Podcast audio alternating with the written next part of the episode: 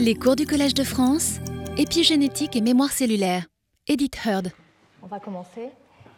Alors merci à tous d'être venus malgré les, tempêtes et la pluie.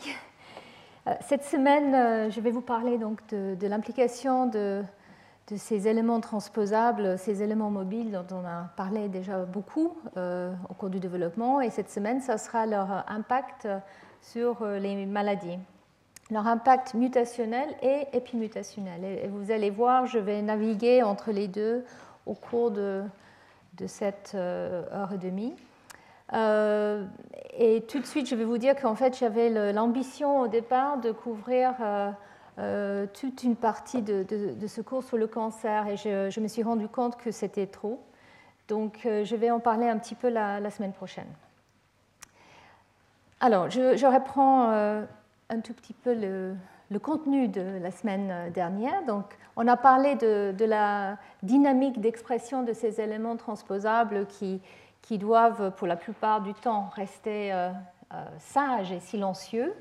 Ils sont contrôlés euh, de manière assez efficace par le hôte, mais néanmoins, il y a des fenêtres de temps pendant lesquelles ils peuvent être réactivés, réexprimés et éventuellement remobilisés pour ceux qui sont encore mobiles.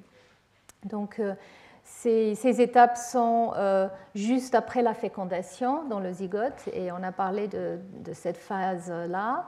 Aussi dans le blastocyste, euh, qui est l'étape juste avant l'implantation de l'embryon, surtout dans les, cellules de la masse interne, qui, qui forment aussi les cellules souches embryonnaires dont on a parlé.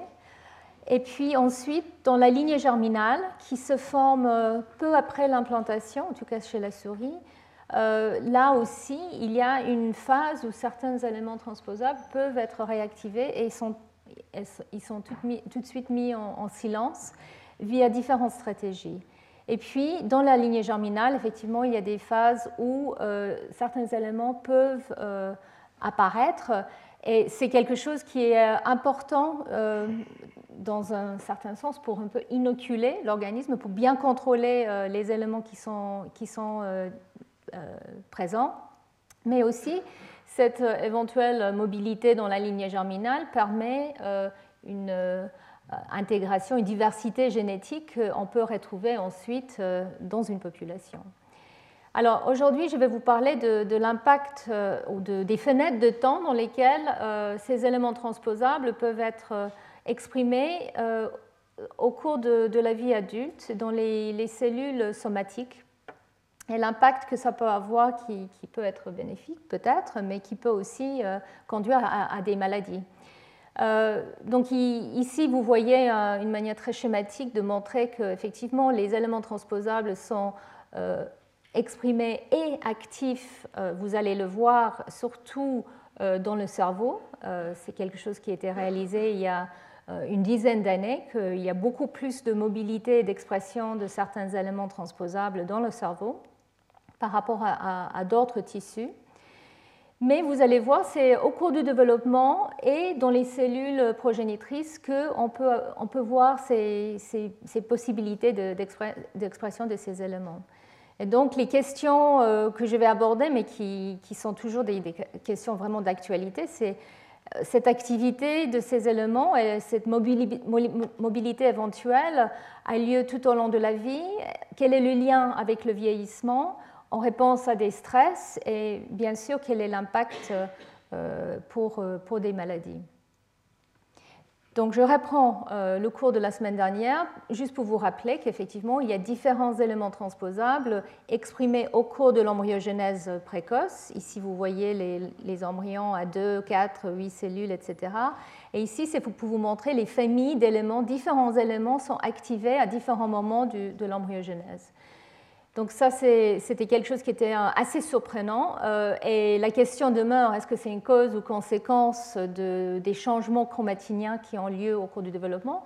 En tout cas, ce qui, est évident, c'est que cette expression de ces éléments transposables conduit parfois à des transcrits chimériques, des ARN non codants, qui peuvent jouer un rôle, euh, il semblerait spécifiquement, par exemple, dans la pluripotence. Donc, je vous ai présenté, dans le cas de chez l'humain, cet élément transposable LTR7 ou HER-VH qui peut être utilisé pour la production de différents types euh, de, transcrits, comme je l'ai dit, mais aussi euh, des ARN no codantes qui semblent être impliqués dans euh, la pluripotence, même si ça reste une question encore à creuser fonctionnellement.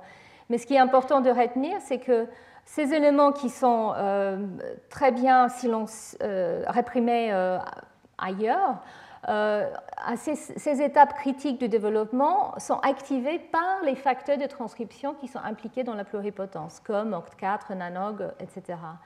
Donc euh, euh, l'idée, c'est que peut-être ils jouent un rôle dans cette phase. Ils ne sont pas juste là comme une conséquence, mais c'est quelque chose qui, est en, recherche active. Et l'autre exemple que je vous avais montré tout à la fin de mon cours, c'est que chez l'humain, il y a l'induction de certains euh, éléments, euh, des, rétrotransposants, comme euh, les éléments HERV-K, qui peuvent même produire donc des particules semblables à des virus, donc des, des virus-like particles, comme on l'a dit. Ici, vous voyez en microscopie électronique, dans le cytoplasme des cellules de l'embryon humain, on voit ces particules qui ressemblent beaucoup à des virus. Et alors, la, grande question, à quoi ça sert euh, Est-ce que c'est dangereux Est-ce que c'est euh, utile? Et euh, l'idée qui a été proposée, c'est que peut-être cette activation très spécifique à ces stades-là, et encore une fois, c'est via des facteurs de transcription endogènes comme OCT4 qui sont impliqués dans la pluripotence, peut-être ces, éléments sont activés à ce moment-là justement pour déclencher une réaction antivirale, des mécanismes antivirales euh, dans l'embryon pour le protéger, pour le mieux protéger contre euh, d'autres attaques viraux. Et là, il peut s'agir des attaques exogènes. Donc peut-être les protéines de ces particules, de ces, virus-like particles, sont euh, là pour déclencher une, une, sorte de résistance à, à d'autres types d'infections virales. Donc voilà, c'est encore une, de, la spéculation, mais je, trouve que c'est un très joli exemple de, de cet euh, dilemme toujours d'expression de, ces éléments et leur utilité ou éventuelle euh, euh, causalité dans, des défauts. Donc le, dernier point que je vais soulever et élaborer un petit peu maintenant, c'est à quel point ces éléments transposables ou ce qui reste de ces éléments, donc les reliquats, euh, les, fossiles de ces éléments, toute cette ADN poubelle dont on a beaucoup parlé, sont exploités pour réguler les gènes euh, du hôte de manière naturelle. Donc, euh, donc certains de ces éléments, quand, quand, ils sont actifs, comme je viens de le dire, peuvent produire des transcrits qui peuvent avoir des effets à longue distance mais aussi qui peuvent stimuler l'activité des gènes à côté.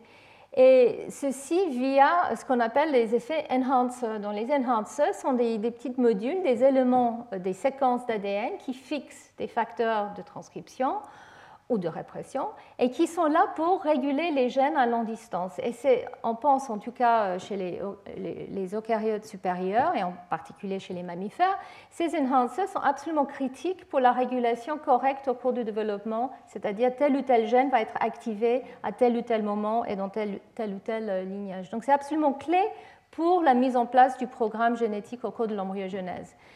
Et donc là, il, a été réalisé il y a quelques années, et je vais en parler beaucoup plus euh, la semaine prochaine, mais qu'à partir des éléments transposables, et en particulier les, rétrotransposants chez les mammifères, qui sont arrivés dans le génome et ont été euh, graduellement euh, mutés, on peut se retrouver avec euh, cette euh, région, euh, le LTR dont je vous avais parlé, le Long Terminal Repeat, dans lequel se trouve le, promoteur de l'élément avec des sites de fixation de facteurs de transcription. Et en fait, ces éléments peuvent, au cours de l'évolution, être cooptés ou domestiqués justement pour réguler des gènes à côté. À côté, ça peut être quelques paires de bases ou ça peut être à plusieurs centaines de kilobases. Et donc, euh, on voit ici comment, euh, de manière très schématique, comment ça se passe. Il y a un gène avec les restes de cet élément transposable qui devient donc un solo LTR, c'est juste le promoteur et la région autour, mais qui arrive quand même à fixer des facteurs de transcription. Et avec mutation et sélection, on peut raffiner, enfin au cours de l'évolution, les éléments de fixation sont raffinés pour euh, améliorer la fixation avec des facteurs de transcription qui peuvent avoir un avantage pour le développement euh, des embryons. Et donc ici, on voit qu'effectivement, petit à petit, ces éléments deviennent utilisés pour le programme génétique normal de l'embryon. Et donc ces éléments sont partout et on commence à réaliser que là où se situent ces fameuses enhancers, se situent aussi les, sites de liaison de ces facteurs de transcription et très souvent c'est euh, une trace d'un élément transposable. Et ce qui est important, ici je vous montre schématiquement, c'est que différents types d'éléments peuvent contribuer au programme génétique et développemental de différentes espèces. Donc au cours de l'évolution, différentes familles d'éléments sont utilisées pour euh, euh, développer des spécificités de, chaque espèce. Donc euh, la semaine prochaine, je vais vous parler un peu plus de, cet aspect, cette évolution des, réseaux de régulation grâce en partie à ce type d'éléments ou ces traces d'éléments qui restent. Mais je reviens donc sur la manière que ces éléments sont contrôlés quand ils sont encore à peu près en vie, ou en tout cas ils peuvent encore être actifs. Donc la semaine dernière, on a parlé beaucoup des, des crab zinc finger. Donc ça, c'est des, facteurs de transcription ou des protéines avec ces doigts de zinc qui peuvent se lier de manière très spécifique à certaines euh, familles d'éléments transposables. Et il y a cette évolution et cette course aux armes entre euh, le hôte qui va euh, utiliser ces crab zinc fingers pour réprimer ces éléments qui, arrivent ou qui sont en, expansion à différents moments de, de l'évolution. Et donc, ces crab zinc fingers ont la capacité de recruter CAP1 ou TRIM28 cette euh, protéine qui, est capable, elle, de euh, recruter toute une machinerie de répression.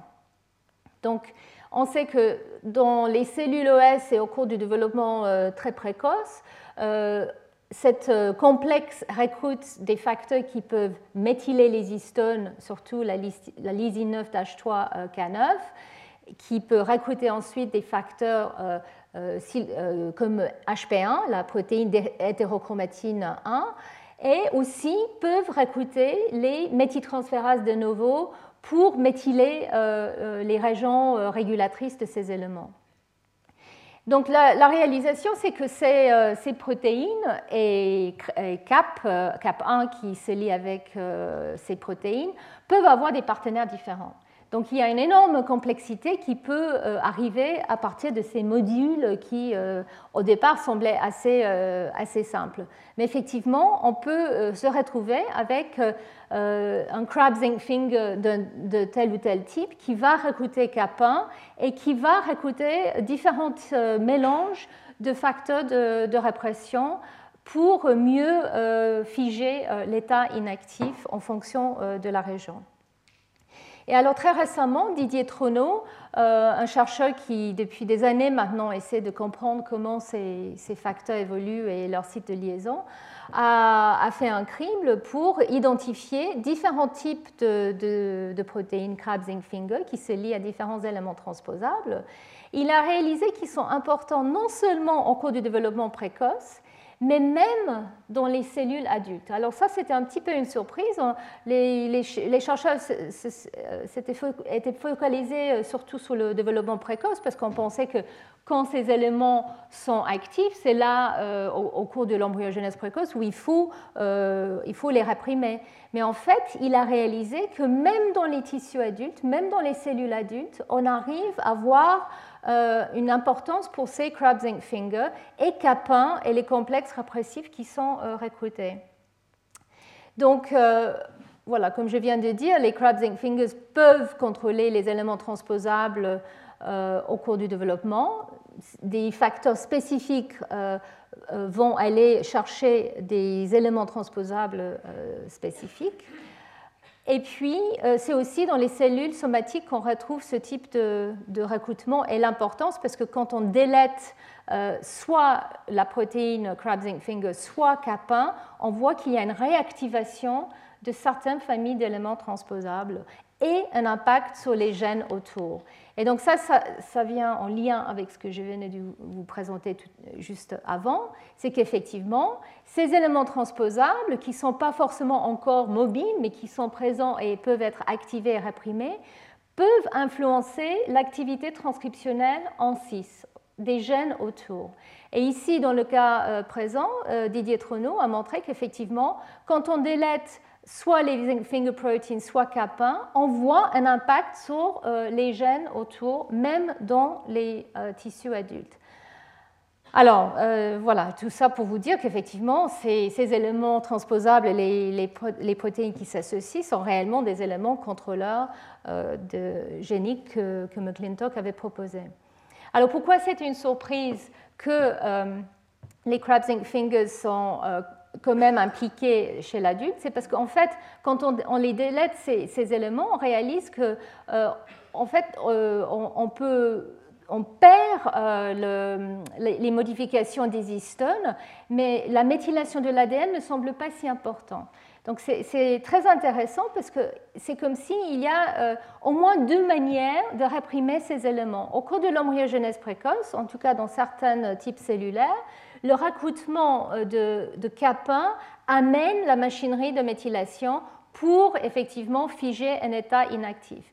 Mais dans certains euh, tissus adultes, dans des cellules somatiques qui sont euh, sensible donc euh, à la perte de kappa, on voit qu'effectivement on réactive euh, les éléments et les gènes autour grâce à la perte de H3K9 triméthyle. Donc quand on enlève le crab finger et enlève kappa, on perd cette modification et on voit que les gènes se réactivent. Donc Didier Trono a proposé qu'effectivement, peut-être la présence de ces éléments autour est important pour établir des domaines de répression de ces gènes.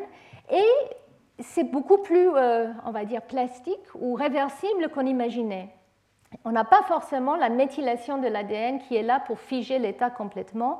On peut réverser plus facilement parce que les modifications des histones et les facteurs qui sont associés comme euh, je, l'ai déjà décrit dans mes cours précédents, est beaucoup plus facilement réversible que la méthylation d'ADN, en tout cas euh, dans la plupart des cas dans les cellules somatiques. Donc voilà, euh, comment ces modules peuvent avoir éventuellement un rôle de répression conditionnelle au cours du développement des régions autour. Donc voilà, c'est ce que je viens de vous dire. Donc, je voulais quand même euh, vous montrer un petit peu de quoi il s'agit, parce que je vais revenir sur ce point un peu plus tard, euh, quand je vais vous parler un peu plus euh, de ce qui se passe dans le cerveau. Donc, une autre étude a été faite où ils ont délété CAP1 TRIM28 dans les cellules progénitrices neuronales.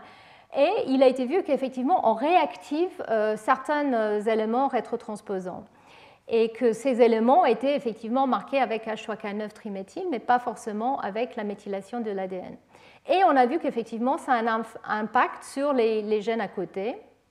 Et donc là, ça veut dire qu'effectivement, ces, ces ERV qui sont contrôlés par TRIM28 et les modifications d'histone et HP1 ou d'autres facteurs sont euh, en fait clés pour euh, réprimer ces éléments transposables et peut-être aussi les gènes autour. Et ici, je vous montre simplement qu'est-ce qui se passe quand euh, cette expérience qui était faite in vivo, donc en fait on, on délète TRIM28 dans le cerveau de ces souris et ensuite on établit des, pardon, non, on, le, on, le délète, on, sort les cellules neuronales des cerveaux de ces souris et on le délète à ce moment-là et on regarde qu'est-ce qui se passe et on voit qu'effectivement, après délétion, on voit une augmentation de l'expression des, rétrovirus endogènes, non seulement euh, de, de l'ARN, mais même de l'ADN. Donc ça veut dire qu'effectivement, cette répression est quand même importante pour certains éléments qui sont, eux, encore aptes à produire des protéines. Donc ce n'est pas juste une question de silencer euh, les gènes autour, bien sûr.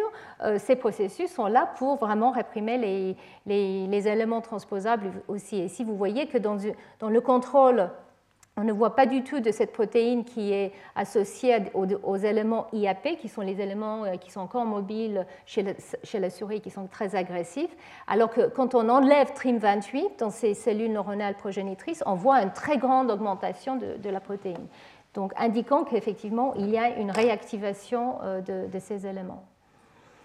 Et puis, comme, je viens de le dire, effectivement, ces, éléments transposables qui sont présents et peuvent être actifs au cours de, la neurogenèse ont besoin de TRIM28 pour être réprimés. Et donc, ça a été montré très récemment que aussi chez l'humain, euh, il faut TRIM28 dans les cellules euh, neuronales progénitrices pour réprimer euh, les éléments transposables. Et la même chose, on voit un effet sur les gènes à côté. Quand on enlève TRIM28, on réactive certains éléments et on réactive les gènes à côté aussi.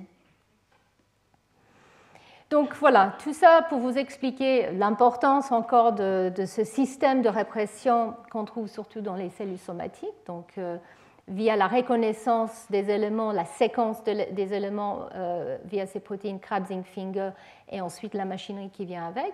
Donc dans les cellules normales, dans la plupart des cas, comme je l'ai dit, euh, les éléments qui sont encore potentiellement actifs sont réprimés euh, via ce processus. Mais dans certaines situations, effectivement, on peut relâcher ce contrôle épigénétique et se retrouver avec une situation, cette transcription ou même cette activation euh, mobilité est présent. Et donc on peut se retrouver avec des éléments qui peuvent bouger, qui sont euh, des éléments euh, réellement mobiles, ou on peut aussi se retrouver avec une expression aberrante à partir de ces éléments transposables dans des gènes qui normalement n'ont pas à être exprimés à ce stade-là, ou même la production des ARN non codants ou chimériques aberrants. Et on peut aussi avoir une toxicité, et ça j'en ai pas beaucoup parlé encore, mais en tout cas euh, la surexpression ou la réexpression des éléments transposables de manière aberrante génère une toxicité via une quantité d'ARN beaucoup plus importante et mal tolérée, et donc ça peut déclencher aussi des systèmes de, secours de, la cellule. Donc euh, il y a un point, comme je l'ai dit au début de mon cours, je vais en parler beaucoup plus euh, la semaine prochaine, mais dans le, dans le cas du cancer, c'était l'année dernière, quand j'ai parlé du cancer à l'épigénétique, je vous avais pas mal parlé des éléments transposables et leur rôle éventuellement. Alors, il y a de plus en plus de cas où il est montré qu'effectivement, au cours de la carcinogenèse, on voit un relâchement épigénétique qui conduit à l'activation de ces éléments euh, potentiellement transposables et on peut avoir une, euh, une activation oncogénique qui pourrait participer en processus de cancer. Alors c'est toujours difficile avec le cancer de, montrer cause et effet, mais en tout cas ce qui est clair c'est qu'il y a, et ça je vais en parler, une euh, enco-exaptation, c'est-à-dire il y a des gènes qui utilisent ces éléments euh, transposables ou leur activité pour s'exprimer euh, de manière anormale ou pour produire euh, des ARN ou des protéines qui peuvent, qui peuvent participer au, processus du cancer. Donc, euh, j'espère que je vous avais euh, convaincu que ces éléments qui sont très présents peuvent être potentiellement dangereux. Et là, je rentre dans le vif du sujet, à quel point ces éléments peuvent générer des mutations.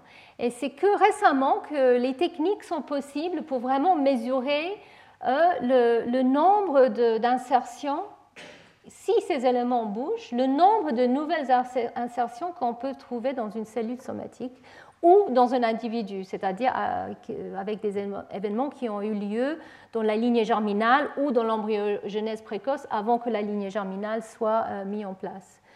Donc euh, ces estimations sont, faites, effectivement. Il y a beaucoup plus de mobilité qu'on imaginait.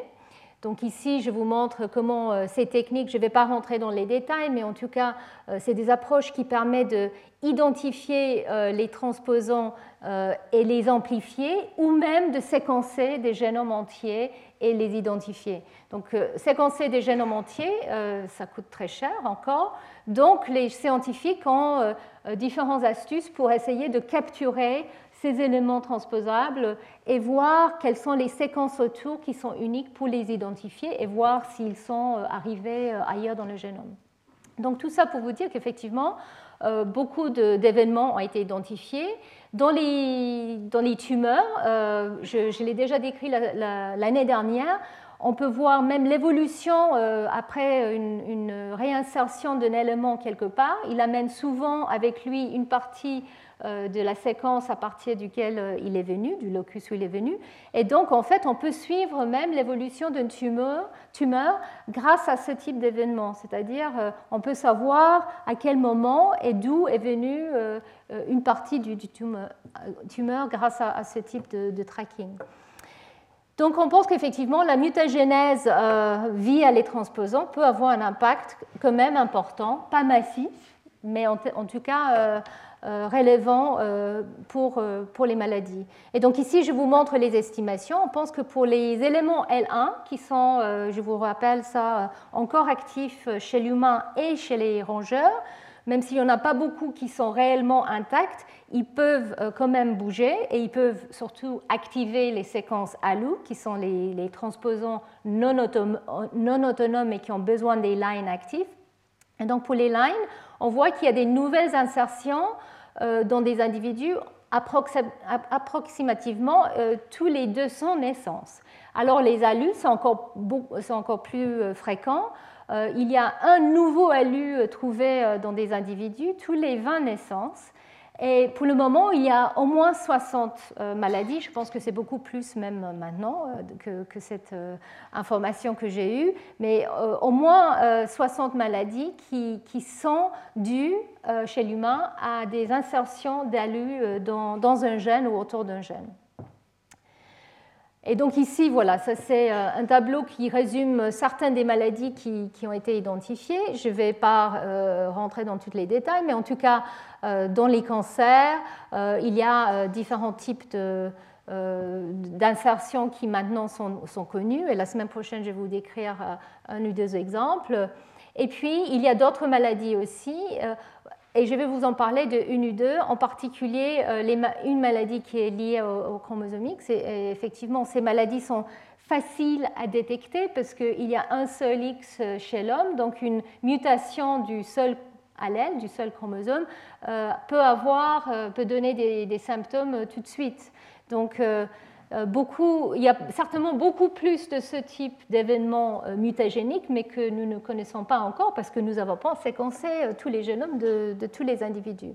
En tout cas, il y a des, maladies héréditaires qui sont liées à, la présence de, de ce type d'éléments transposables.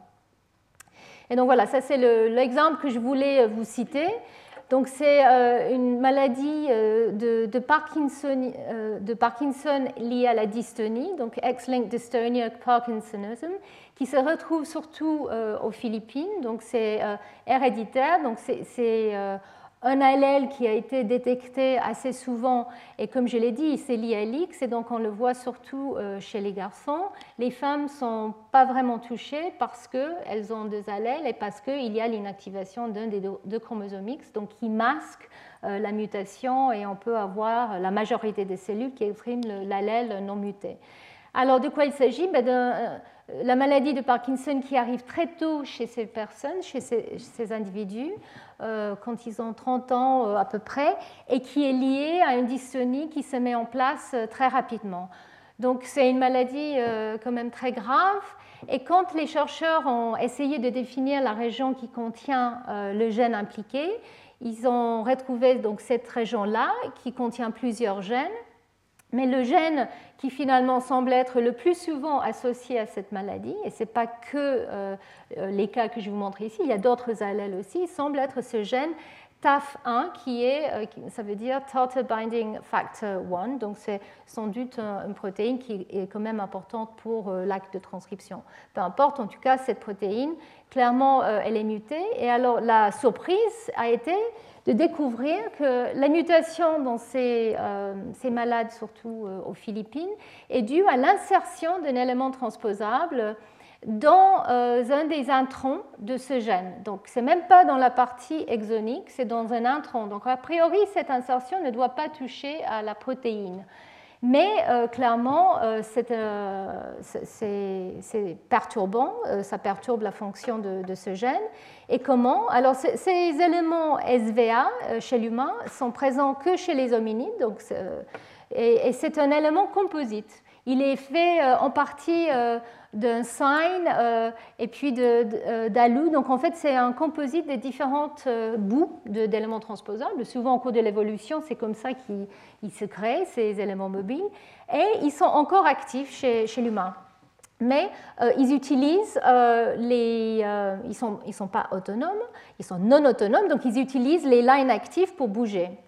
Et donc là, dans, le cas de ces familles qui sont affectées, la présence de cet élément est liée avec une méthylation. Et cette méthylation euh, dans la région intronique semble perturber l'expression du gène. Donc ici, je vous montre simplement comment on détecte cette méthylation en utilisant les enzymes euh, de restriction qui sont sensibles à la méthylation de l'ADN.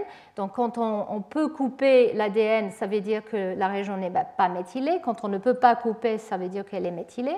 En tout cas, grâce à ça, euh, les chercheurs ont réalisé qu'effectivement, les malades ont euh, très souvent la présence de cet élément et dans un état euh, méthylé. Donc ça, c'est un cas où effectivement, c'est quand même une mutation parce que l'élément est présent, mais c'est que quand il est méthylé qu'il semble avoir cet effet perturbateur sur le gène. Ceci dit, il faut faire attention parce que là aussi, les causes et les effets ne sont pas toujours faciles à, définir. Donc, il n'a pas encore été montré fonctionnellement, c'est-à-dire on n'a pas reproduit tous ces événements, le gène intact, ensuite on introduit exactement cet élément et on voit si la méthylation perturbe l'expression. C'est difficile à faire, et bien sûr chez l'humain, mais peut-être maintenant avec les IPS, les cellules IPS, on pourrait modéliser ça. En tout cas, ça semble probablement être euh, une maladie qui est liée à cet événement de méthylation qui perturbe, et on ne sait pas comment, mais qui perturbe l'expression du gène. Donc, est-ce que c'est parce qu'effectivement, il y a un recrutement de ces fameux facteurs euh, zinc finger crab et que ça induit la méthylation de l'hétérochromatine euh, Même les facteurs qui s'associent à, cet élément ne sont pas connus encore. Alors, voici un autre exemple. Et ça, c'est le, cas de, l'obésité euh, très précoce chez l'enfant où il a été trouvé que dans certains cas, euh, cette, euh, syndrome est lié à la présence d'un ALU, encore une séquence répétée, un élément transposable non autonome mais qui est quand même capable de, bouger, qui est encore présent dans l'intron d'un gène, le gène POMC. Et POMC, c'est euh, pro propyomélanocortin. Et c'est une protéine qui joue un rôle très important dans la régulation euh, euh, de, la masse du corps. Et donc, euh, même les individus qui sont hétérozygotes pour une mutation dans ce gène, donc une mutation, une délétion, une mutation ponctuelle, même les individus hétérozygotes peuvent montrer cette euh, obésité euh, précoce. Alors il y a d'autres symptômes, symptômes, qui sont associés. Euh, quand il y a une délétion des deux allèles, une mutation des deux allèles, il y a le diabète et, d'autres symptômes. Mais en tout cas, dans certains cas, on voit que même les hétérozygotes montrent cet effet. Donc l'idée, c'était que peut-être le, produit de ce gène était sensible au dosage. Il fallait avoir une double dose pour qu'il y ait un bon fonctionnement. Mais en fait, non. Ce qui a été réalisé, c'est que l'autre allèle, l'allèle euh, sauvage, on va dire, chez ces patients, peut très souvent être, euh, s'il contient cet élément ALU, peut devenir méthylé. Et encore une fois, là, on va avoir une inactivation de l'expression correcte de ces gènes. Alors là où c'est plus intéressant, en tout cas pour moi euh, comme épigénéticienne, c'est qu'ici on voit une variabilité. Dans le cas précédent euh, du gène lialix, euh, tous les individus qui ont cet élément SVA sont atteints. Ici, dans ce cas-là, il, y a une variabilité. Pas tous les individus qui ont cette mutation, cette insertion, montrent une obésité précoce. Et ce qui est important, c'est que l'état d'expression de ces gènes et l'état de méthylation euh, de, cet élément ALU corrèle avec le poids. Donc quand euh, euh, l'élément est hyperméthylé, on voit une expression plus faible de ce gène et c'est là où on voit le plus d'obésité. Alors que quand on a un poids normal, ou quand on regarde quelqu'un qui n'a pas cette mutation, euh, mais euh, les, où les poids sont quasi équivalents, là on voit qu'effectivement une hypométhylation qui corrèle avec euh, la présence de l'expression de ces gènes. Alors ce qui est intéressant, c'est que cette ALU n'est pas présent chez, tous les individus et c'est encore un événement qui est arrivé au cours de l'évolution récent et est présent chez les, hominides. Ici, vous ne le voyez pas, mais en fait, ces, différentes espèces, là c'est le lémur, là c'est le chimpanzé. Et donc chez les chimpanzés, on voit la présence de ces éléments alus, alors que chez les lémurs, on ne les voit pas. Et donc, quand il y a présence de ces éléments, on peut se retrouver avec euh, cette méthylation et donc on peut se retrouver avec éventuellement une obésité si l'autre allèle, bien sûr, euh, est délété, muté euh, autrement. Donc voilà, ça c'est un cas de, voilà, d'une, on peut appeler ça une, épimutation. Ici, je vous montre qu'effectivement, il y a une très grande variabilité dans le degré de, de méthylation et donc dans la présence ou absence d'obésité. Alors, ce qui est intéressant de, savoir, et nous n'avons pas la, réponse encore, c'est pourquoi il y a cette variabilité. Qu'est-ce qui fait que certains individus ont une méthylation de cette région et d'autres pas? Alors, ça, fait, ça, nous rappelle peut-être, pour ceux qui ont bien suivi mes cours euh, jusque-là, un autre exemple qui est ce fameux exemple chez la souris de agouti. Donc agouti est euh, cet allèle, enfin ce gène, et euh, la présence d'un élément transposable en 5' de ce gène conduit à l'expression euh, anormale, à la production anormale de la protéine de, ce gène dans, dans, certaines cellules. Et donc ça peut conduire à l'obésité et à cette couleur dorée des souris. Et euh, quand euh, cet élément transposable est méthylé, on n'induit pas une expression aberrante de ce gène et du coup le gène il est exprimé comme il faut euh, au moment où il faut au cours du développement et par exemple dans les cellules qui vont produire le, le. Donc l'état de méthylation de cet élément corrèle parfaitement avec le degré de, ce phénotype, l'obésité et puis la couleur. Et vous voyez ici, comme je l'ai mentionné la dernière, au premier cours, ces deux individus qui sont identiques génétiquement, mais ils diffèrent dans l'état de méthylation de cet élément transposable. Et cette différence de méthylation conduit à une différence de production de ce gène à côté qui donne cette euh, présence de, euh, de, et d'obésité, ce phénotype qui peut varier. Donc ça c'est important parce qu'il euh, a été montré chez Agouti en tout cas qu'on peut influencer ces états avec euh, la nutrition maternelle. Une mère porteuse euh, une mère qui, porte des progénitures au cours de, leur vie fétale, si elle est nourrie de telle façon que les substrats qui sont importants pour la méthylation d'ADN sont plus abondants, effectivement, on va voir plus de méthylation et plus de, progéniture de cette couleur agoutie euh, euh, jaune et qui vont euh, donner des individus obèses avec l'âge. Donc ça veut dire qu'effectivement, on peut influencer le degré de méthylation et du coup le degré de phénotype. Donc on peut se poser si dans d'autres cas, comme le cas précédent que je vous avais montré, est-ce que le degré de méthylation de cet alu peut être influencé par euh, la nutrition euh, euh, maternelle ou par un, autre événement qui peut être aussi la nutrition au cours de, l'enfance. Bien sûr, l'obésité est liée à la nutrition au cours de l'enfance, je n'ai pas besoin de vous dire ça, mais là, c'est des cas quand même très extrêmes que, je vous ai montrés. Alors, donc je reviens à l'épigénétique. cette euh, fameuse souris agoutie nous rappelle aussi ce qui se passe dans le monde végétal.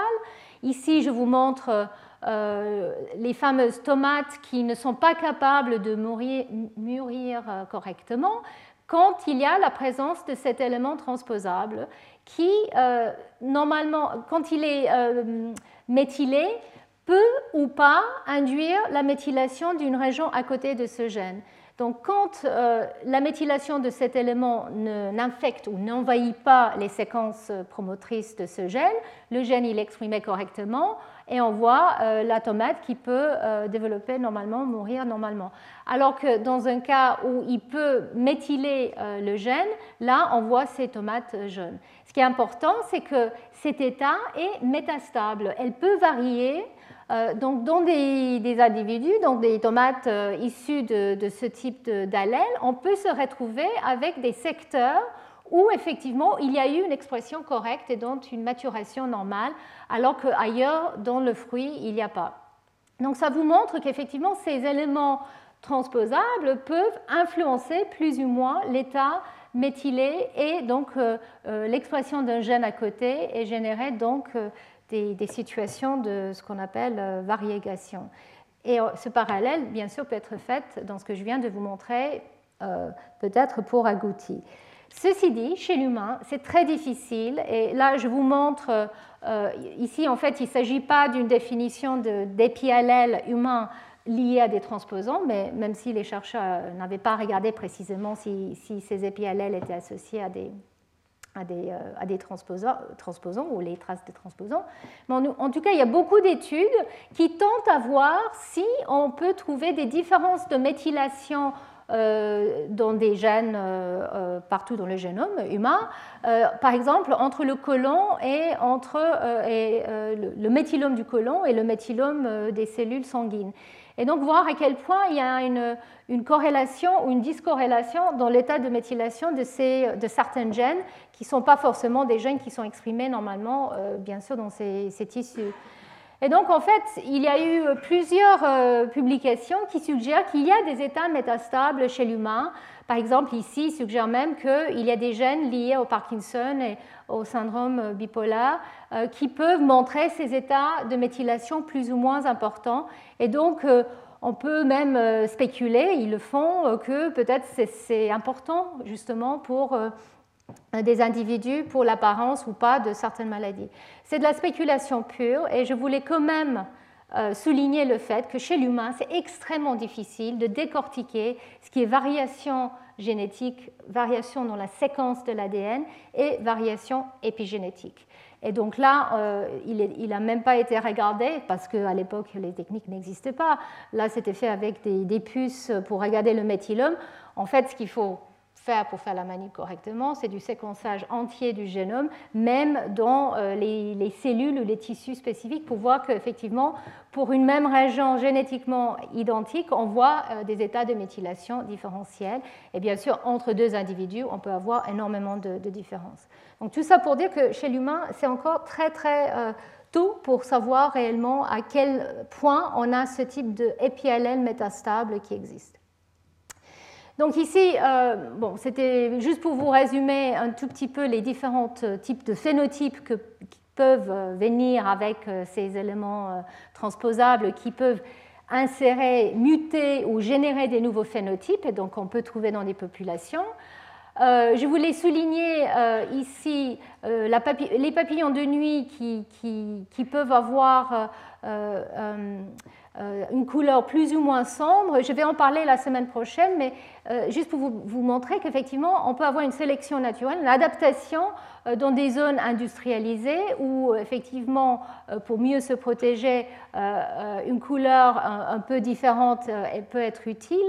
Et en fait, on voit effectivement que l'allèle qui est sélectionné, c'est un allèle qui a été causé par un élément transposable qui est venu s'insérer dans l'intrant du gène qui est responsable de, la coloration. Et puis un dernier exemple ici chez les végétaux, euh, dont je ne vais pas vous parler, mais là il s'agit vraiment d'un apiallèle, euh, où euh, on a dans les, ah, je ne sais pas comment dire ça en français, oil palm, Hmm, j'aurais dû. Euh, voilà. Euh, où c'est très important pour euh, les pays en Indonésie et ailleurs. en fait, on voit qu'il y a. C'est clonal, hein, ces populations sont clonales, ces plantes sont clonales.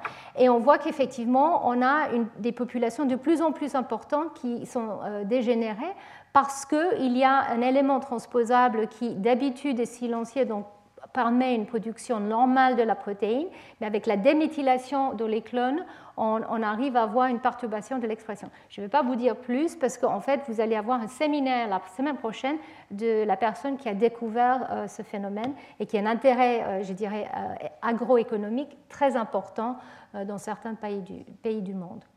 Donc, je reviens maintenant à là, c'était surtout qu'est-ce qui se passe au cours de, enfin, pour les insertions qui sont héréditaires, où on a une mutation qui peut se retrouver dans, des familles, dans des individus de manière héréditaire, qui n'est pas létale, mais qui peut conduire quand même à, des, maladies ou des phénotypes. Ici, je vous montre une diapositive que j'avais montrée lors du, premier cours, que au, au cours de, des divisions cellulaires, on peut trouver des, évidences pour euh, une, des nouvelles insertions de certains éléments transposables ou, et ou de la réexpression des éléments euh, dans les cellules somatiques qui peut générer une, euh, une variété, une variation énorme dans la population de cellules. Alors, quelle est l'importance ou la fréquence de tout ça? Ici, je vous montre une image qui a été prise d'une revue de, Rusty Gage. Je, vous ai déjà dit qu'effectivement, on peut avoir une activité des éléments comme les lines, même dans l'embryon euh, précoce, et donc ça peut conduire à une réinsertion, à l'intégration dans, les blastocystes et, même dans la lignée germinale mais en fait, ce qui est en train d'être réalisé, c'est qu'il y a énormément d'activités, comme je l'ai dit au départ, dans le cerveau.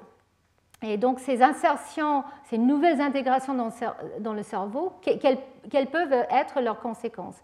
Et, euh, surtout, euh, dans une région du cerveau, dans l'hippocampe, il a été proposé quand dans le, alors le gyrus denté, je pense on dit, euh, il y a une activité euh, ou des insertions plus importantes. Euh, et donc cette région du cerveau est très importante. Et si vous avez suivi les cours de Alain Prochian, vous, allez, vous, connaissez déjà pas mal l'importance de, cette zone parce que c'est ici qu'on peut continuer éventuellement à produire des neurones, avoir de la neurogénèse même chez les adultes, donc au cours de la vie. Donc cette activité qui vient, là c'est vraiment une histoire en cours hein, euh, que je vais vous raconter, cette activité, ces nouvelles intégrations qu'on arrive à, détecter, à quel point euh, ils sont présents euh, au cours de la vie normale, influencés par des effets hormonaux ou épigénétiques qui peuvent, eux, être influencés par l'environnement. Donc je vais vous parler un tout petit peu de, de ce type d'événements et les conséquences à différents niveaux euh, chez, euh, chez, les mammifères et chez l'humain. donc voilà, je voulais commencer juste pour vous montrer le premier papier qui a décrit ce type de, mobilisation des éléments. Et là, on va parler des lines surtout, qui sont, comme je vous l'ai dit, déjà encore actifs chez la souris, chez l'humain. Alors, le groupe de, de, Rusty Gage et Alison Moutry en particulier a développé euh, un système pour pouvoir suivre euh, la mobilisation des éléments L1, L1 au cours de, la vie et dans euh, le cerveau en particulier. Et comment ils ont fait ça? C'est un peu compliqué comme diapositive, mais vous allez me croire qu'en fait ils utilisent un transgène, une construction qui code pour une protéine fluorescente et qui est dans un contexte euh, line, c'est-à-dire c'est euh, un, élément line, euh, on va dire artificiel, mais qui peut être activé dans un contexte où les lines sont réactivées. Et donc en fait, d'habitude, quand cette transgène est présent, il est interrompu par un, intron et en fait on n'arrive pas à produire la protéine correctement, sauf s'il y a mobilisation.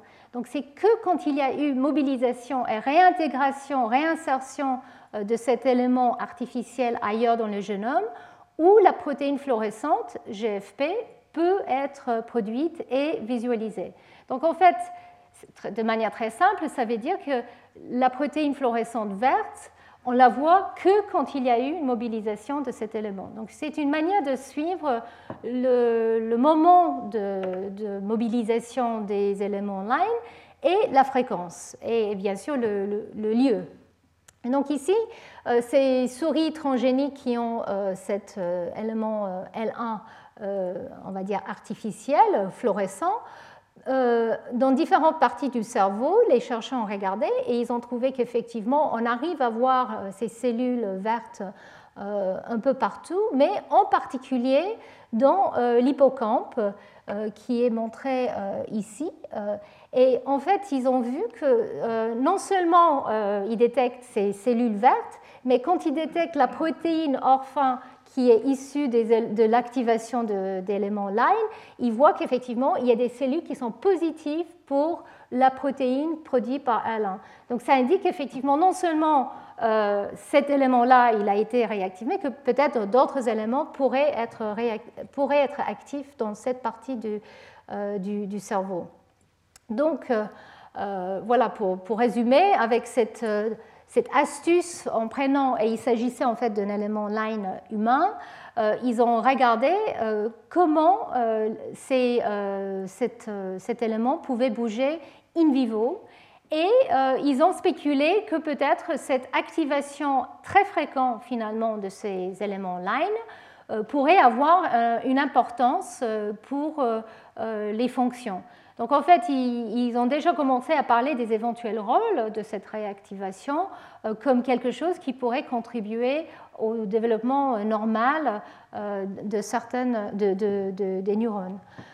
Donc comment cette réactivation a lieu? Donc ça c'est aussi quelque chose qui n'est pas tout à fait compris, mais les mêmes chercheurs ont publié un autre papier où ils ont montré que euh, très certainement, euh, il y a des éléments, des complexes de répression, bien sûr. Il y a euh, la présence de la méthylation de l'ADN et H3K9 triméthyle avant l'activation de, des C-lines, mais en fait remplacé par un complexe qui a un activateur transcriptionnel, TCF, LEF qui peut euh, réactiver ces lines. Et ils ont aussi découvert qu'il y a une protéine MSCP2, MSCP2 qui normalement est présent euh, sur, euh, ou qui peut se lier à la méthylation de l'ADN, qui pourrait aussi jouer un rôle.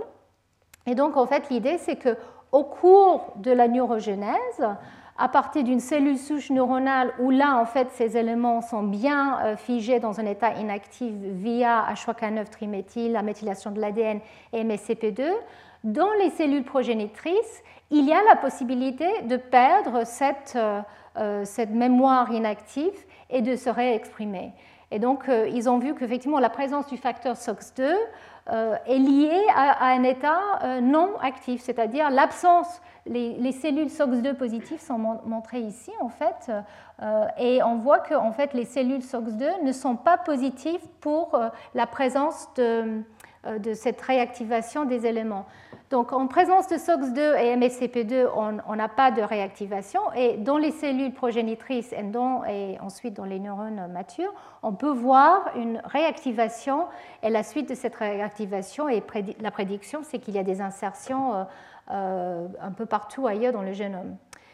Et donc ici, je vous montre simplement, pour montrer que MSCP2 est important, ils ont, ils ont pris les cerveaux des souris qui ont été délétés pour MSCP2 en utilisant le même euh, euh, GFP pour montrer la, réactivation, vous voyez qu'en absence d'MSCP2, il y a une mobilisation massive euh, de ces éléments line.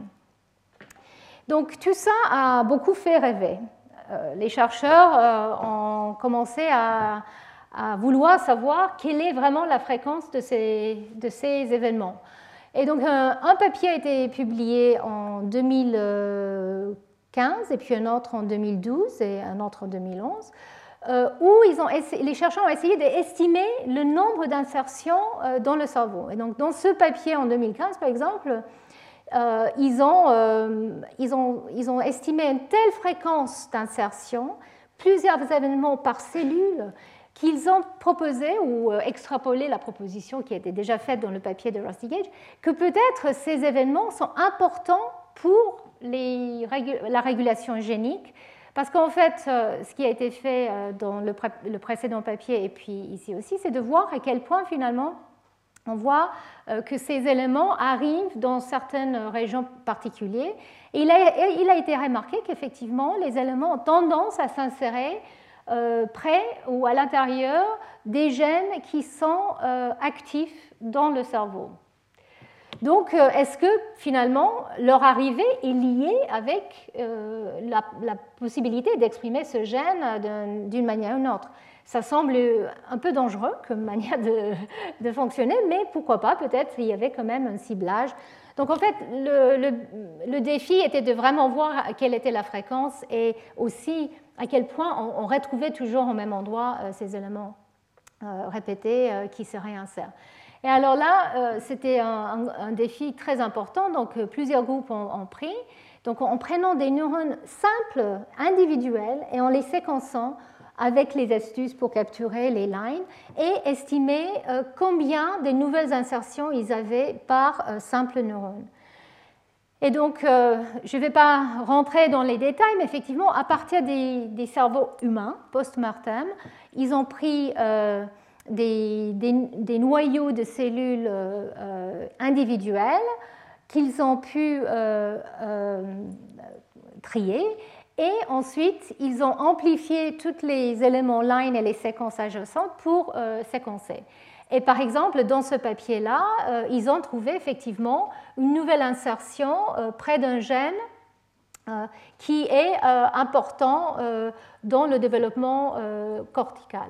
Donc en fait, ils ont même pu identifier d'où venait cette line. Là, on ne parle pas du tout des gènes rapporteurs. Là, il s'agit des lines innées que, que, nous avons en nous.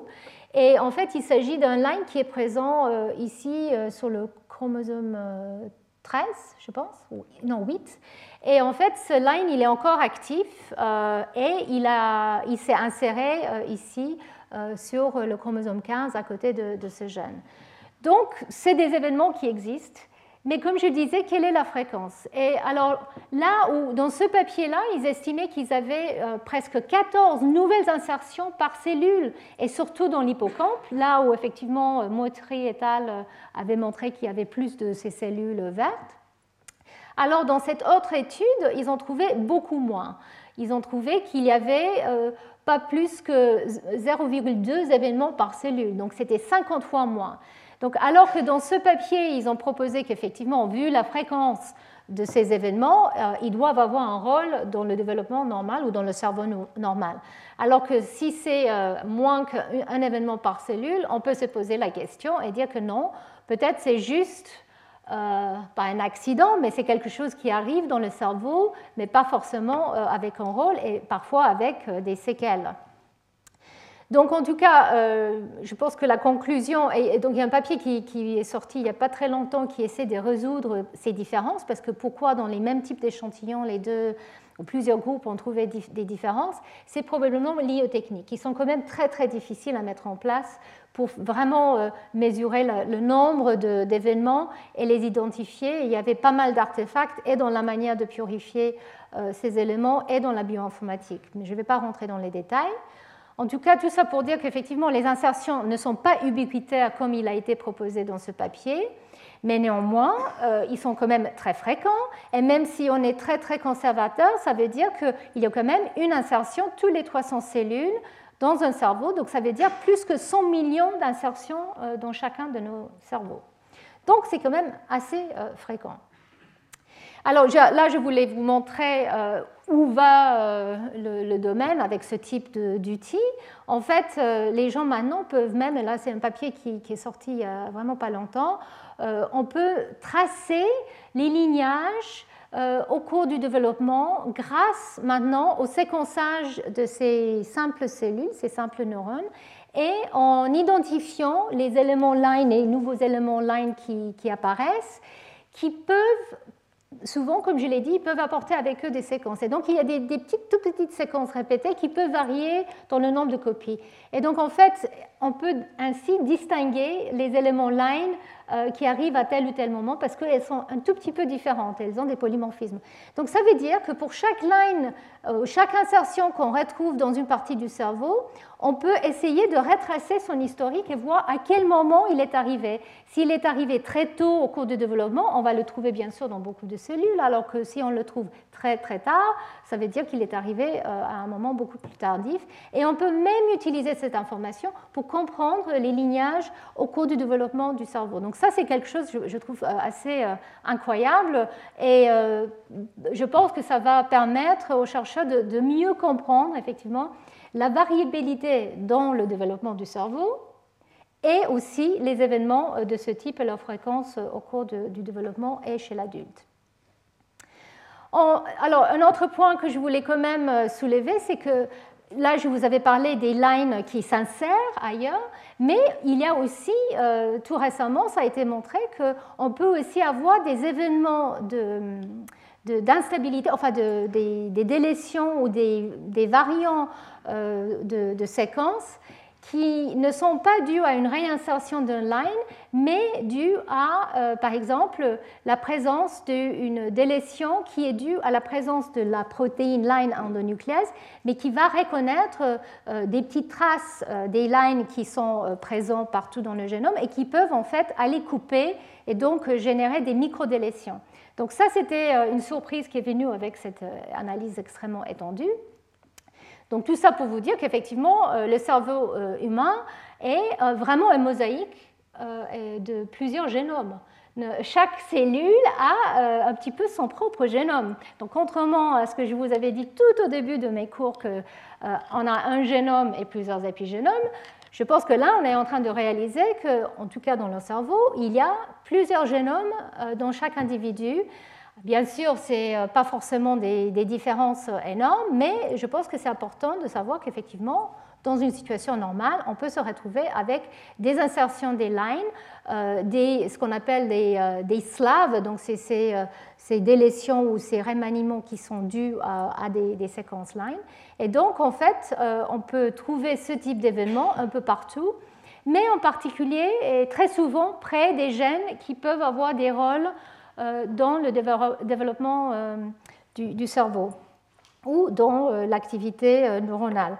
Alors là encore, c'est peut-être la, découverte de ce type d'événements souvent liés aux gènes qui sont exprimés dans le cerveau.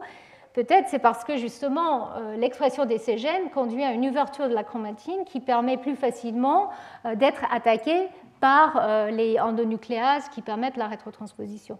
Bon, ça, c'est encore euh, euh, des spéculations. Et euh, voilà, je voulais quand même mentionner ce dernier papier avant que je revienne sur, sur le, sujet du coup, mais on réalise maintenant qu'effectivement, non seulement les lines induisent des changements dans le génome, mais il y a beaucoup de gènes dans le cerveau qui euh, sont associés à des remaniements. Et là, on ne voit pas forcément un lien avec les lines. Alors, ça ne veut pas dire qu'il n'y a peut-être pas d'autres traces d'éléments transposables qui sont impliqués, mais en tout cas, dans ce papier qui est sorti il y a juste euh, un an, euh, il a été découvert que c'est les gènes les plus longs qui sont exprimés dans le cerveau qui sont très fréquemment associés avec ce type d'événements de, de, remaniement. Et ça pourrait même conduire à la production de protéines euh, aberrantes. Alors, pourquoi c'est si fréquent? Mais en, fait, on réalise qu'il y a un niveau de cassure du bras dans les cellules euh, souches euh, progénitrices, ou c'est les cellules neuronales progénitrices. On ne sait pas pourquoi, mais il y a quand même un niveau important. Et euh, on ne sait pas en fait si c'est lié à, certains stress, donc ça peut être plus important dans certaines conditions que d'autres, mais en tout cas, c'est certainement ces cassures du bleu-bras qui permettent le remaniement euh, euh, du génome encore plus important. Et bien sûr, quand ce type de remaniement a lieu dans une cellule qui peut ensuite continuer à proliférer, comme c'est le cas dans les cellules souches, ça peut conduire à des maladies. Donc, euh, pour résumer, je viens de vous montrer qu'effectivement, les, éléments line sont euh, actifs dans le cerveau et peuvent euh, bouger et peuvent aussi conduire à des, remaniements. ça a été aussi montré chez la drosophile et chez, chez la souris, donc ce n'est pas quelque chose qui est spécifique aux mammifères. Euh, alors, les questions, euh, à quoi ça sert, si ça sert à quelque chose, et quels peuvent être, euh, donc, quel est l'impact? Donc, d'une part, ça peut générer bien sûr une plus grande diversité dans les phénotypes qui sont liés à, l'expression génique et, ces gènes qui sont actifs dans le cerveau, en particulier dans l'hippocampe. Donc, ça peut être lié à des fonctions de comportement ou de, mémoire, euh, réaction au stress. Donc ça, c'est quelque chose qui fascine actuellement euh, le monde scientifique et le, public. Bien sûr aussi, ces événements peuvent euh, générer à des situations des maladies. Et les dommages qui sont induits par ce type d'événements, d'éléments transposables qui bougent, peuvent conduire effectivement à une mort cellulaire ou une détresse cellulaire. Et donc, et l'autre point que j'ai soulevé tout à l'heure, c'est que une réactivation de ces éléments à certains stades ou peut-être dans certaines conditions peut augmenter aussi la quantité d'ARN et de cDNA produits par ces éléments transposables et ça aussi peut avoir des effets euh, très toxiques. Donc est-ce qu'il y a des maladies qui sont associées à cette mobilité? Alors, il y a un papier qui, a été publié il n'y a pas très longtemps qui a associé euh, cette augmentation de une augmentation de mobilité des, éléments line et la schizophrénie. Donc, euh, ils ont regardé dans des, individus schizophrènes euh, et des contrôles de la famille et aussi en utilisant des systèmes d'IPS et des modèles murins pour voir s'ils voyaient une expression plus ou moins importante des euh, des protéines liées euh, au line euh, et aussi des événements. Les effets sont quand même assez limités, il faut le dire. les cohortes sont quand même petits et ça fait partie, c'est la, nature de, la chose. Quand on travaille avec l'humain, c'est toujours difficile d'avoir suffisamment de, de, matériel. En tout cas, les conclusions de cette étude étaient qu'effectivement, on a une augmentation euh, des insertions line et des facteurs associés avec les lines euh, dans des, malades et dans des modèles de maladies euh, de schizophrénie, des, modèles murins qui ont été utilisés. Et ceci semble être lié avec les processus d'inflammation qui peuvent parfois précéder chez les schizophrènes l'apparence des symptômes psychotiques, etc. Donc, les chercheurs essaient de, voir si effectivement euh, cette augmentation d'activité des lines euh, pourrait contribuer à la susceptibilité ou la pathologie de, la maladie, ou peut-être, et j'avoue que moi j'ai tendance, euh, si on regarde bien la littérature, peut-être c'est juste une conséquence, qu'effectivement on sait que dans certains cas, l'exposition virale peut augmenter le, le, taux d'apparence des symptômes euh, schizophréniques et que peut-être cette inflammation peut donner lieu à des changements épigénétiques qui peuvent conduire à une surexpression des lines. Alors ça veut dire qu'effectivement, peut-être après, il peut avoir un impact de cette mobilité. En tout cas, voilà, ça, c'est un exemple où les, il y a éventuellement un, lien entre une maladie euh, euh, mentale euh, et, puis l'expression de ces lines. Alors, l'autre point que je voulais soulever, parce que ça a fait beaucoup de bruit à l'époque, en tout cas, l'équipe de Rusty Gage, qui avait démontré cette activité importante des lines dans le cerveau, a publié un papier qui a montré que l'exercice augmente l'activité des lines dans le cerveau.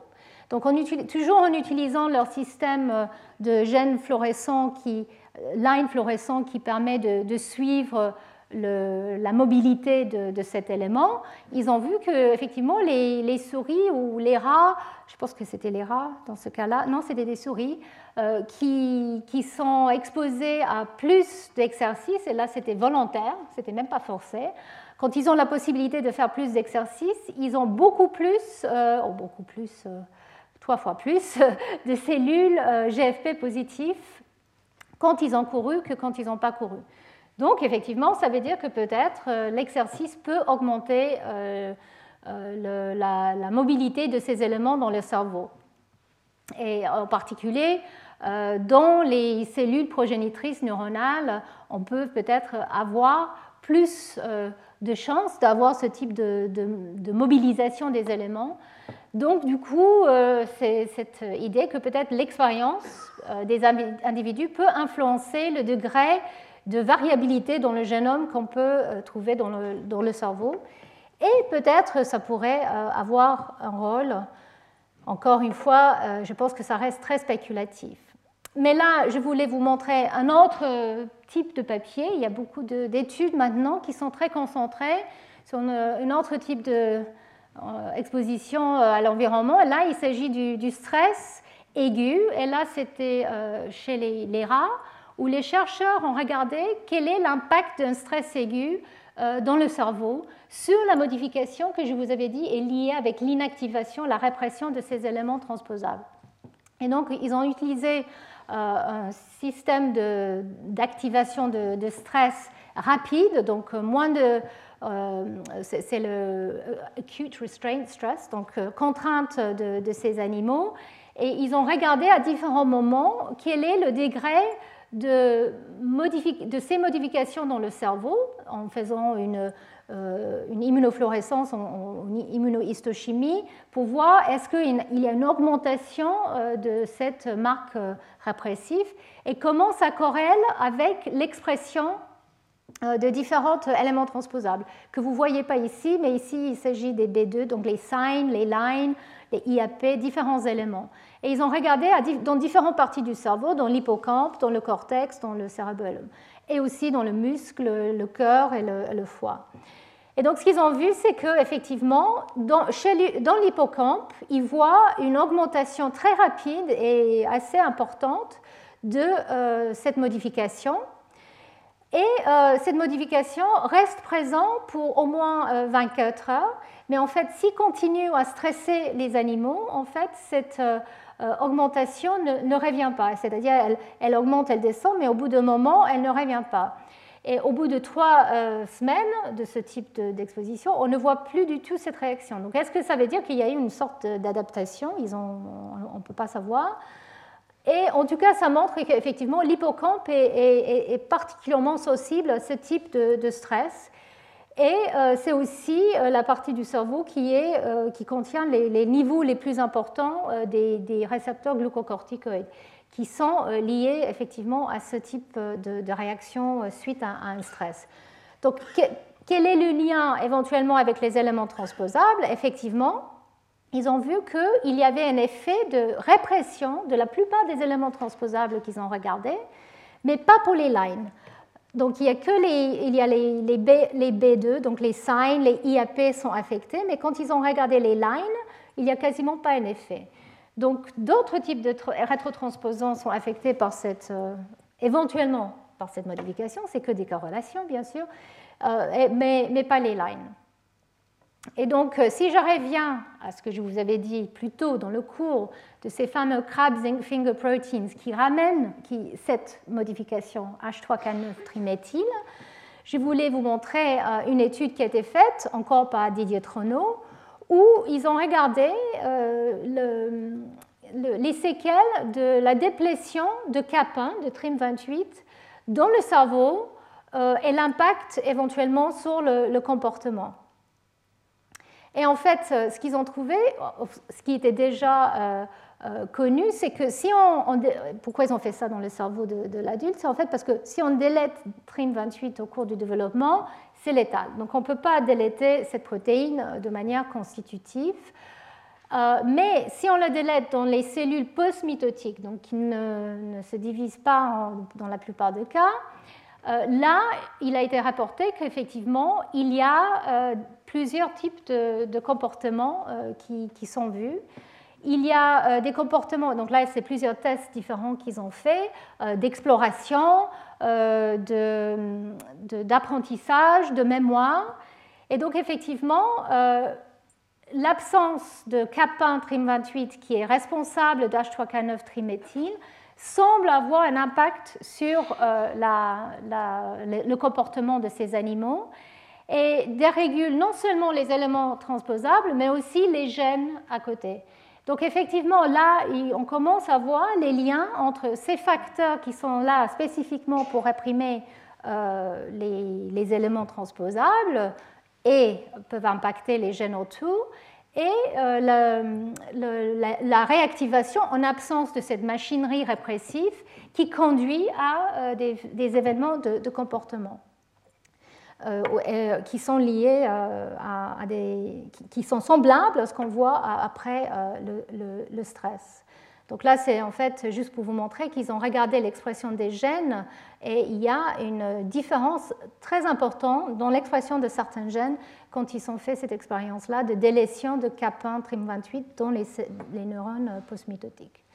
Donc voilà, pour résumer, cet aspect avec le lien avec le stress, nous, alors c'est Barbara McClintock encore une fois qui avait proposé déjà il y a très longtemps que peut-être l'activation des éléments transposables pouvait, en situation de stress pouvait arriver. Elle avait même, elle pense, grâce à ça, euh, découvert la mobilisation des éléments transposables chez le maïs. Et euh, elle pensait que ça pouvait être utile, effectivement, euh, avoir une utilité adaptive. Donc, bien sûr, ça peut avoir des effets néfastes, mais ça peut aussi avoir des, effets utiles. Alors, chez les mammifères ou chez les animaux, c'est difficile de savoir exactement quelle est l'importance ou le rôle éventuel de, ce type de, réactivation. En tout cas, il est proposé dans la littérature que des marques épigénétiques pourraient être réellement des marques de la mémoire de stress, dans des, phénomènes de stress euh, post-traumatique, etc.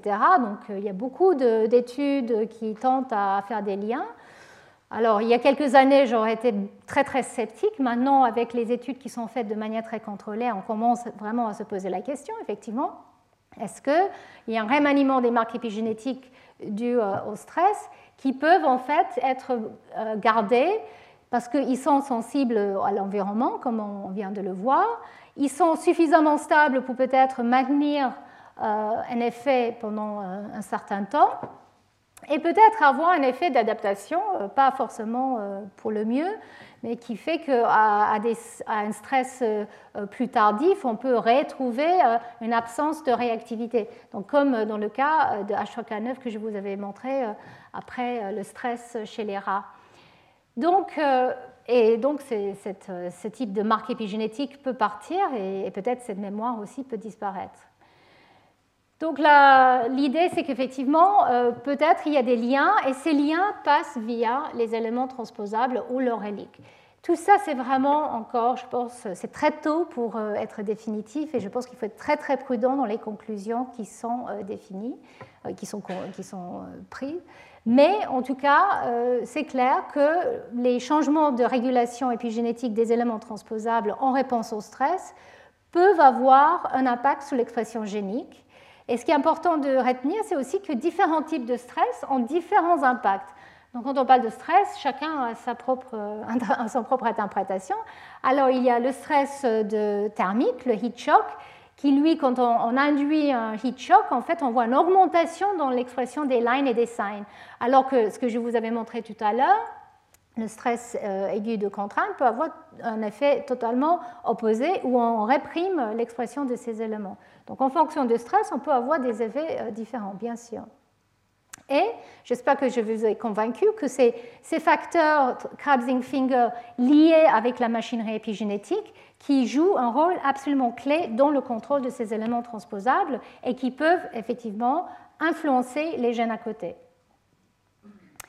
Et là, je n'en ai pas parlé, euh, mais euh, euh, je mentionnais le fait qu'effectivement, comme pour le récepteur glucocorticoïde, les récepteurs stéroïdes peuvent être en fait un, élément clé dans la régulation des éléments transposables. Et donc, il y a beaucoup d'études qui essaient de voir si effectivement il y a des différences, par exemple, entre, entre les sexes qui pourraient être expliquées par ce type de, de réponse via les éléments transposables. Donc je veux terminer euh, le cours en, juste en parlant un peu de, ces changements euh, stress ou autres qui peuvent influencer la régulation des éléments transposables. Donc très rapidement, euh, il y a une étude assez récente qui a montré qu'il y a un lien entre la régulation épigénétique des éléments transposables, les lines en particulier, et le vieillissement. Donc il y a une protéine CIRT6 qui en fait a été montré comme étant euh, capable euh, de se lier à la région s'imprime des lines. Le knockout de CERT6 euh, chez la souris fait qu'il y a un vieillissement prématuré, accéléré, avec une instabilité génomique et, d'autres types de, symptômes qui sont liés à, vieillissement et avec une, vie beaucoup plus courte. Et donc, en fait, les, chercheurs ont récemment montré qu'effectivement, euh, CERT6 régule les lines et qu'avec euh, l'âge, euh, CERT6 part des lines et donc CERT6 qui est présent sous les lines est capable de ribosyler TRIM28-CAP1 et cette modification pourrait avoir un rôle de recrutement de HP1. Donc je vous avais dit tout à l'heure que TRIM28-CAP1 rapporte H3K9 triméthyl ou la méthyltransférase et HP1-alpha qui est la protéine qui est importante pour stabiliser l'état répressif. Et donc CERT6 euh, semble être capable d'influencer la capacité de TRIM28 de recruter HP1-alpha, soit directement, soit indirectement. Et donc, avec l'âge, on voit qu'il y a un relâchement de CERT6 qui va ailleurs dans le génome, peut-être parce qu'il y a d'autres euh, régions du génome qui, doivent être gérées par CERT6. Du coup, CERT6 est déplété au niveau des lines et on voit une expression, une activation plus importante des lines avec le vieillissement. Donc on commence à voir quelques idées sur les mécanismes moléculaires qui permettent ces éléments d'être plus actifs euh, avec l'âge. Donc là, je ne vais pas vous montrer, en fait, je viens de vous expliquer, c'est un schéma euh, d'une cellule jeune et une cellule vieille où effectivement le line est bien réprimé, euh, mais avec CERT6 qui va ailleurs, il est, il est relâché et donc réexprimé. Donc pourquoi au cours de l'âge les facteurs chromatiniens changent? Ça, c'est quelque chose qui est encore assez mystérieux.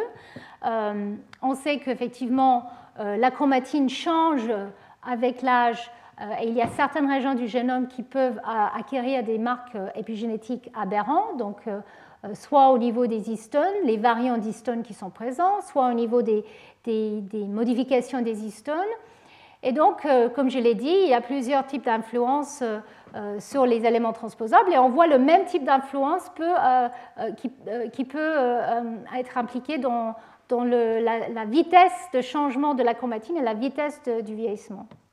Et donc, en fait, euh, les, chercheurs commencent à réaliser que ces changements épigénétiques qu'on voit avec l'âge euh, pourraient même influencer le processus de vieillissement, comme dans le cas de CERT6 que je viens de vous montrer. Alors pourquoi? L'idée, c'est qu'il y a même une hypothèse que euh, c'est l'acte de mobilisation des transposants qui fait que le vieillissement est accéléré. Donc avec l'âge, si les facteurs comme CERT6 se redistribuent ailleurs et il y a un relâchement de la chromatine qui permet les éléments transposables d'être plus actifs, en fait, euh, il est proposé que peut-être les éléments transposables et leurs transposases et les, et les protéines qu'elles produisent et les ARN pourrait générer une dérégulation structurelle du génome et de l'expression qui contribue au vieillissement. Et alors ça, c'est euh, des hypothèses encore, mais avec de plus en plus de bases moléculaires qui semblent montrer qu'effectivement, les facteurs qui sont impliqués dans le vieillissement sont aussi impliqués dans la réactivation des éléments transposables et la mobilisation. Donc pour revenir euh, tout au début de, mon cours de cette année, j'ai parlé des, jumeaux. Et j'avais déjà montré qu'effectivement, les jumeaux euh, identiques à 3 ans euh, ou à 50 ans euh, montrent des différences. Ici, il s'agit, on pense, on pensait, des modifications épigénétiques. Là, on regarde la distribution de l'ADN méthylé. On voit qu'effectivement, les profils entre les, jumeaux identiques sur un chromosome en particulier, à chaque fois, sont très très semblables. Alors quand on regarde à l'âge de 50 ans, on voit que c'est beaucoup plus euh, différent. Et donc là, euh, de manière plus schématique, euh, je vous montre de quoi il s'agit. Effectivement, tôt au cours de la vie, probablement, tout est relativement bien mis en place, les régions répétées qui doivent être bien réprimées, les gènes qui doivent être inactifs, les gènes qui doivent être actifs, la méthylation est là où il faut. Et avec l'âge, avec le vieillissement, on voit que les profils de méthylation commencent à bouger beaucoup dans les séquences répétées comme les lines et aussi dans les gènes euh, autour. Donc effectivement, il y a cette, euh, progressivement cet relâchement épigénétique qu'on peut trouver. Alors est-ce que c'est réellement un relâchement ou juste un peu une évolution euh, des marques épigénétiques avec le temps?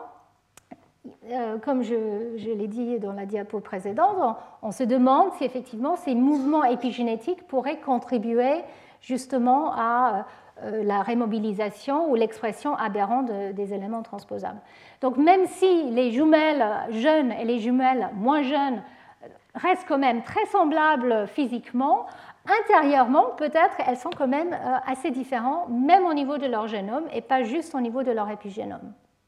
Et, donc, et c'est là où, en fait, je voulais euh, amener la, discussion, c'est qu'en fait, pour vraiment comprendre l'impact des éléments transposables, les changements épigénétiques et les mélanges des deux qui peuvent changer avec l'âge, il faut vraiment euh, étudier, euh, si on travaille chez l'humain, les jumeaux parce que là, on commence avec deux génomes qui sont quasiment identiques, et puis on pourrait suivre avec le temps peut-être les divergences qui peuvent arriver, qui peuvent être soit de l'ordre génomique, soit de l'ordre épigénomique, soit de l'ordre génomique et donc épigénomique. D'accord? Et donc tout ça pour dire qu'effectivement, euh, au début de notre vie, euh, on a un génome et plusieurs épigénomes, et à la fin de notre vie, on a plusieurs génomes et encore plus d'épigénomes. Alors voilà, je, je, voulais terminer sur les manières que ces changements peuvent avoir lieu, parce que ça me prépare un peu pour le cours de la semaine prochaine. Donc on a parlé un peu de CERT6 et je voulais quand même souligner que différents types de stress peuvent euh, induire des changements chromatiniens et donc du coup euh, les changements d'activité euh, des transposants. Et on commence à savoir de plus en plus quels sont les, les, types de, métabolites qui peuvent avoir un impact. Donc, je vous avais parlé tout à l'heure de la méthylation de l'ADN, des éléments transposables qui sont méthylés. Et quand on nourrit une, une, souris gestante avec plus ou moins de SAM, qui est important pour justement les DNA méthyltransférases qui vont méthyler l'ADN ou les histométhyltransférases qui vont modifier, mettre la méthylation sur euh, les histones, euh, ben là, on peut influencer la capacité de ces enzymes d'aller marquer euh, différentes parties du génome. Donc, on peut générer une diversité déjà au, cours du développement influencée par les métabolites. Mais aussi avec l'âge, on sait qu'il y a de plus en plus de variabilité euh, au niveau du métabolisme, qui est très important pour la mise en place et l'effacement des modifications. Et je vais peut-être pas l'année prochaine, mais euh, une année de mes cours va être dédiée euh, au métabolisme et l'impact du métabolisme sur euh, les changements épigénétiques, parce que c'est vraiment au corps, je pense, du, sujet. L'épigénétique, ces différents états, est vraiment influencé par, par le métabolisme. Donc voilà, c'est pour expliquer effectivement les changements de, concentration des métabolites dans les cellules peuvent avoir un impact sur la régulation de la chromatine et l'état transcriptionnel.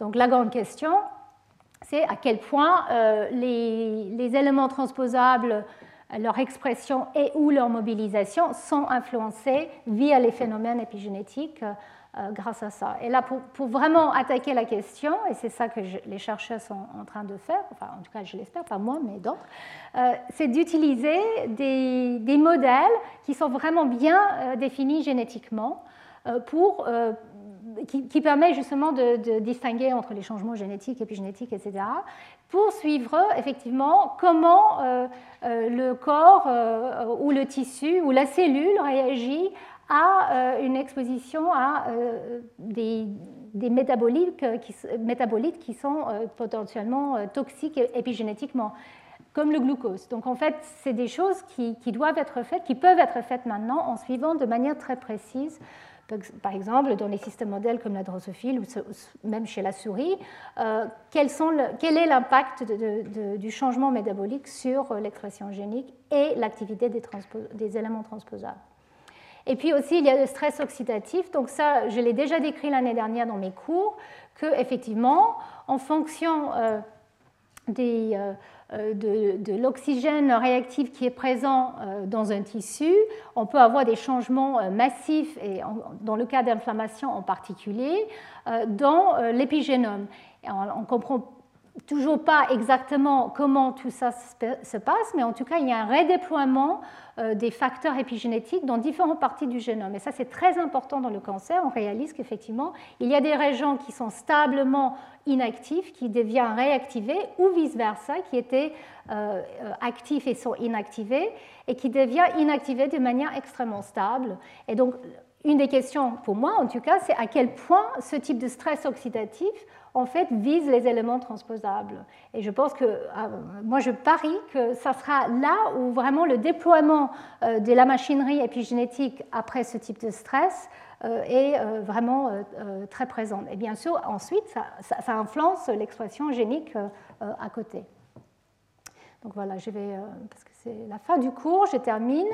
Le, dernier type de stress, c'est stress, le stress réplicatif. Donc avec l'âge et avec la, la, réplication, la duplication des cellules, on peut induire des erreurs, les erreurs de tout type. Et donc ce type d'erreur de stress réplicatif peut effectivement avoir un impact sur l'activité des éléments transposables. Et ça, c'est quelque chose qui est maintenant très étudié par rapport à, par exemple, les, les, enzymes qui vont déméthyler l'ADN ou qui sont proposées comme étant des déméthylases. On réalise que très souvent, on les retrouve justement euh, à côté des gènes ou des éléments transposables euh, dans des situations de stress réplicatif. Donc à quel point finalement euh, ces moments de stress sont des fenêtres de temps où on peut réactiver l'expression des gènes ou des éléments transposables. Bien sûr, dans un cas des cellules qui ne se répliquent pas, où il n'y a pas de réplication comme les neurones, ce n'est pas, pas comme ça que ça se passe, mais en tout cas dans une situation de cellules qui est capable quand même de rentrer en, en mitose, on peut facilement voir comment ça peut induire une situation carcinogène. Donc voilà, je termine avec le, cancer, que je n'avais pas le temps d'élaborer, de, juste pour vous montrer qu'effectivement, on revient sur ces éléments contrôleurs.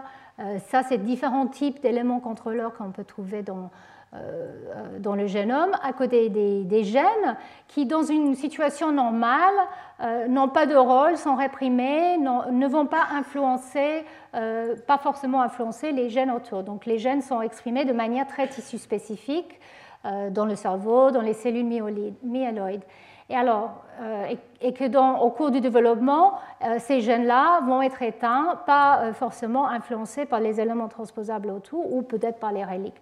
Mais en tout cas, ce qu'on voit dans le cancer, c'est qu'on peut réveiller ces éléments transposables qui étaient bien inactivés et ça peut conduire donc à une expression aberrante des gènes ou à la production de transcrits aberrants.